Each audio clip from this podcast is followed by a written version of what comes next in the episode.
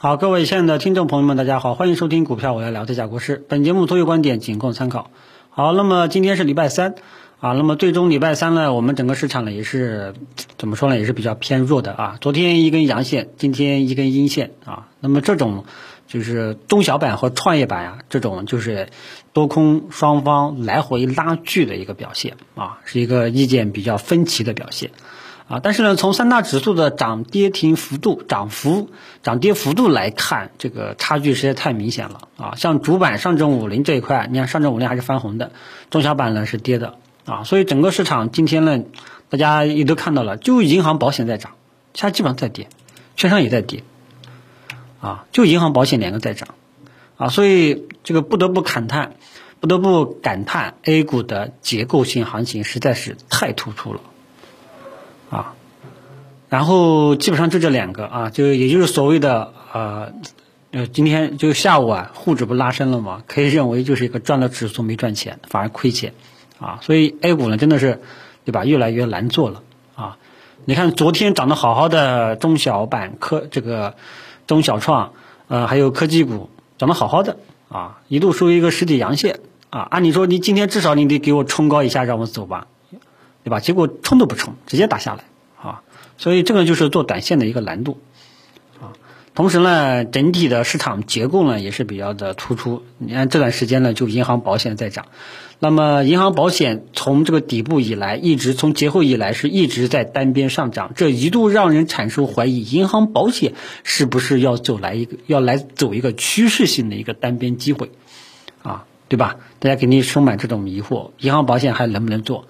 那么银行呢？我以前老早以前，不管任何时候，我都跟大家讲过，银行保险啊，包括即便是七月份之前，我就说过，银行这个板块是安全边际最高的，啊，你布局都是可以的，但是你得做中长线，啊，你打新也好，都是可以布局布局银行的啊，然后。里面我最看好的三个标的呢，最近也是都是一直在涨的。银行，我觉得只要经常听我节目的都知道我对银行板块的一个态度。然后就是保险，那么保险呢，这个是没有想到，因为保险里面涨得最好的呢，其实其实就两家，中国人寿和新华保险，啊，反正只能说，呃，我的从从这个今年七月份以来，银行呃这个中国人寿和新华保险这两个基本上是单边。上涨空间是比较好的，啊，其次是中国太保，呃，人保稍微差一点，平安呢，反正也在来回折腾吧，啊，所以你看看整个市场的这个怎么说呢，还是很明显的。啊，是一个很明显的一个少数优质个股的一个机会，大部分股票基本上都是来回折腾，你说这是牛市吗？啊，虽然我们说指数从月线级别上来看，大的方向是上涨的，但是最近长达三个月的纠结反复，已经让市场消磨了信心啊。你像我们在里面折腾了两次，这个对吧？老是不出方向，呃，基本上就不做了，离场观望了啊。只有一些存量资金啊，或者说 还有一些手痒痒的朋友们，可能在里面捣鼓捣鼓啊。但是像我这种只做趋势性单边机会，基本上是。呃，不建议去乱动了啊！哪怕你只有一天的、两天的单边行情，如果说通过我个人的能力，我没有判断出、没有看到符合我的趋势性上涨的这种机会的话，我一般是不会去做的啊。股市我不像其他做股评的，可能今天让你做这个，明天让你做那个啊。我呢，基本上每过一段时间，了解股市的，基本上我都是做一个市场主线的。有单边行情的话呢，也会。也会及时跟大家提一下，没有单边行情的，就像现在这种牛皮市，也只建议大家去做做 A 股的核心资产，啊，这个白马股名单呢，这个上周五都跟大家去分享了，啊，获取的方式呢，啊，大家可以去十月十六号的收评去听一下，啊，因为当前整个市场就是这样，只有头部，只有你做到行业的龙头，你才有很好的赚钱效应，啊，你像。马上就像我在微博上讲的，马上就双十一了。双十一我看到一个报道啊，这个带货红人李佳琦，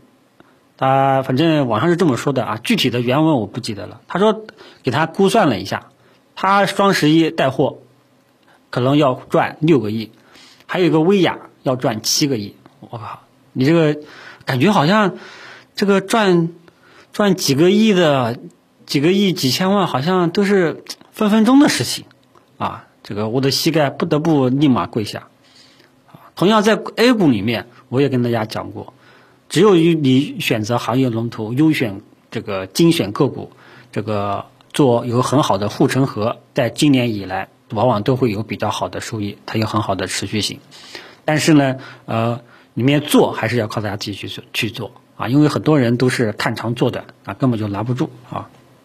所以呢，在这种弱势背景下，你只有精选个股，行结构行情这个呃结构化太突出了。啊你像这个保险，反正我的眼力就比较差了。我是没有想到，啊，人寿跟新华能够涨得这么好。虽然我知道它很有可能会在炒这个蚂蚁集团的这个上市，啊，但是我不可能说三千只股票我每一个股票都能把握住。这个来那说出去那都是神啊，这个只有神才相信啊。所以能力呢，仅在你自己的能力范围圈内去把握自己。自己我自己总结出来的几个核心资产名单，我的这个好人票啊，所以呢，这个还是希望大家对整个市场的这个结构整体的状态能够有一个认知。你只有先从一个大的格局去认知这个市场，你才知道下一步应该怎么去办，否则的话，你的操作会会很盲目的。你像今天最近很多粉丝都在给我反馈啊，我买的这只股票被套了，我买了这个科技股被套了。今天这个标的跌停了，什么原因？其实有的原因我也不知道，啊，因为我知道的是什么呢？这个市场真的不是说来像这个捡钱那么容易的啊，肯定是要下功夫的。那么这个对广大大部分股民来讲是盲人盲人摸象，我呢尽量做一个庖丁解牛啊。这个帮大家这个呃能够更清楚的看清楚这个市场结构啊，然后再挖掘挖掘有没有机会啊，呃，其他的 我觉得没有什么特别重点要讲的了，因为这段时间反正我基本上就只建议大家去做做这些优质的标的啊，核心资产啊，其他的什么中小创呀，这个题材那个题材，基本上我呢也都没有建议大家去乱做啊，呃，我呢这个。基本上，我你看我的这个节目的点击量，这个排名各方面数据都在下降啊，因为我不可能说，因为不可能说市场上任何一个机会都是能做的，啊，我呢基本上还是秉持理性投资，啊，稳健投资为主啊，保住你的保住你们的本金，不要在这种来回的折腾，